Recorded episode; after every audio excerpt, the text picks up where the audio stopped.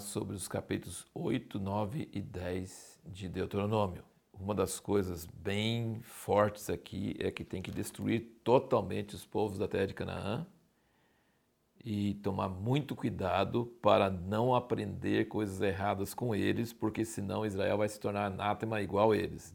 Anátema é uma coisa destinada à destruição.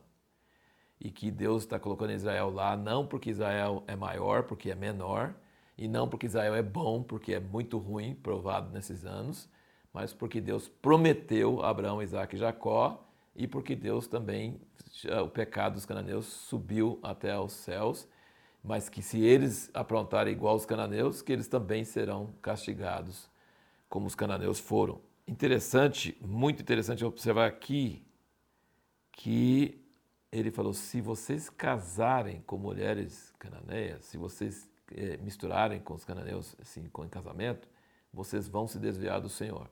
Ele não diz que se, talvez se vocês se casarem, talvez vocês não vão desviar. Não, ele falou claramente: as mulheres vão é, fazer com que seu coração volte contra Deus.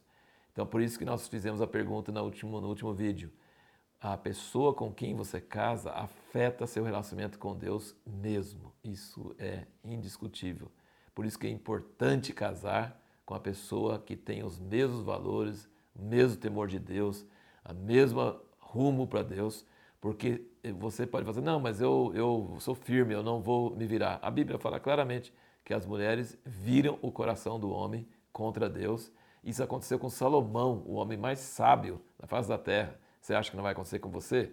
Então, assim, é importante demais. Ele fala: não case com as mulheres dos canadeus, porque se você fizer isso, seu coração vai se desviar do Senhor e vai ser terrível as consequências. E assim, há muita ênfase nesses três capítulos sobre a questão de lembrar. Ele fala muito sobre lembrar, como nós precisamos nos preocupar em lembrar das, das coisas que Deus fez no passado, das coisas que Deus ordenou no passado e das coisas erradas que eles fizeram. E você precisa lembrar de tudo, sabe por quê?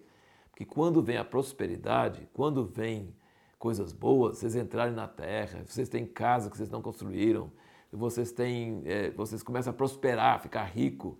A gente vê isso na, na igreja hoje, pessoas que quando começa Deus a abençoar, eles somem da igreja. Não, não, e aí a pessoa começa a ter tudo ruim, aí ele começa a aparecer na igreja, clamar a Deus e começa a ficar espiritual.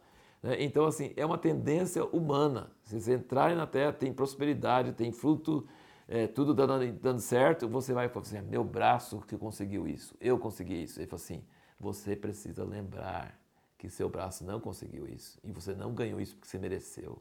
Você ganhou porque Deus prometeu para Abraão, Isaac e Jacó. E vocês aprontaram, aprontaram, aprontaram, e Deus teve misericórdia e Deus te introduziu na terra para honrar a palavra dele, mas você não está sendo abençoado porque você é bom e você não tem essas coisas porque você é capaz, porque você tem toda essa, essa capacidade. Então, por isso que é importante lembrar da história, lembrar das coisas que foram feitas. E, gente, sabe, um dos meios que Israel usou muito para isso são os salmos. Os salmos, tem salmos inteiros falando sobre o que Deus fez no Egito, para tirar eles do Egito. Tem salmos falando do que Deus fez no deserto. Tem salmos falando de todas as murmurações e pecados e rebeldias do povo de Israel. Era salmo cantado. Para quê? Para lembrar. Lembra do que Deus fez de bom e lembra do que você fez de ruim. Nós precisamos lembrar dessas coisas. Nós não podemos ser uma pessoa sem memória, um povo sem memória. Ele fala claramente que no deserto Deus deixou eles passar fome, Deus deixou eles passar falta, ficar com sede, porque ele queria provar eles para ver se na hora do aperto eles iam amar o Senhor, servir ao Senhor, mas que ele foi como pai, ele não deixou passar do limite, ele não deixou eles ficar sem pão e sem água. Como um pai corrige seu filho, assim Deus corrigiu o seu povo. E aí ele fala: guarda-te, guarda-te, guarda-te, toma cuidado para você não esquecer, sabe? Gente, nós precisamos entender uma coisa: Deus é responsável por nos dar a sua palavra, por nos dar as suas, suas escrituras, para se revelar a nós, mas nós somos responsáveis com o que nós fazemos com isso. Você valoriza, você lê, você medita, você fica em cima, você conversa a respeito, você dá valor, você guarda no coração, você ama ou não? Essa é a questão muito clara. Então, assim, a, a, o que Deus está usando Moisés para falar com o povo de Israel aqui em Deuteronômio é isso. Lembra dessas coisas. Lembra do que Deus fez de bom e lembra do que você fez de ruim e seja grato e diga a Deus: eu não estou com sucesso, prosperidade porque eu sou bom, não. Eu tenho porque o Senhor é misericordioso, perdoador, um Deus maravilhoso e eu sou grato ao Senhor por tudo isso. No próximo vídeo nós vamos falar sobre por que, que Deus permite que falsos profetas operam sinais. É, pessoa, só porque ela opera, opera, opera sinais, não quer dizer que ela é a pessoa de Deus. E muita gente acha o contrário, que se uma pessoa opera sinais, ela é de Deus, é prova que ela é de Deus. Não é bíblico. Falsos profetas operam sinais. Por que, que Deus deixa que eles façam isso?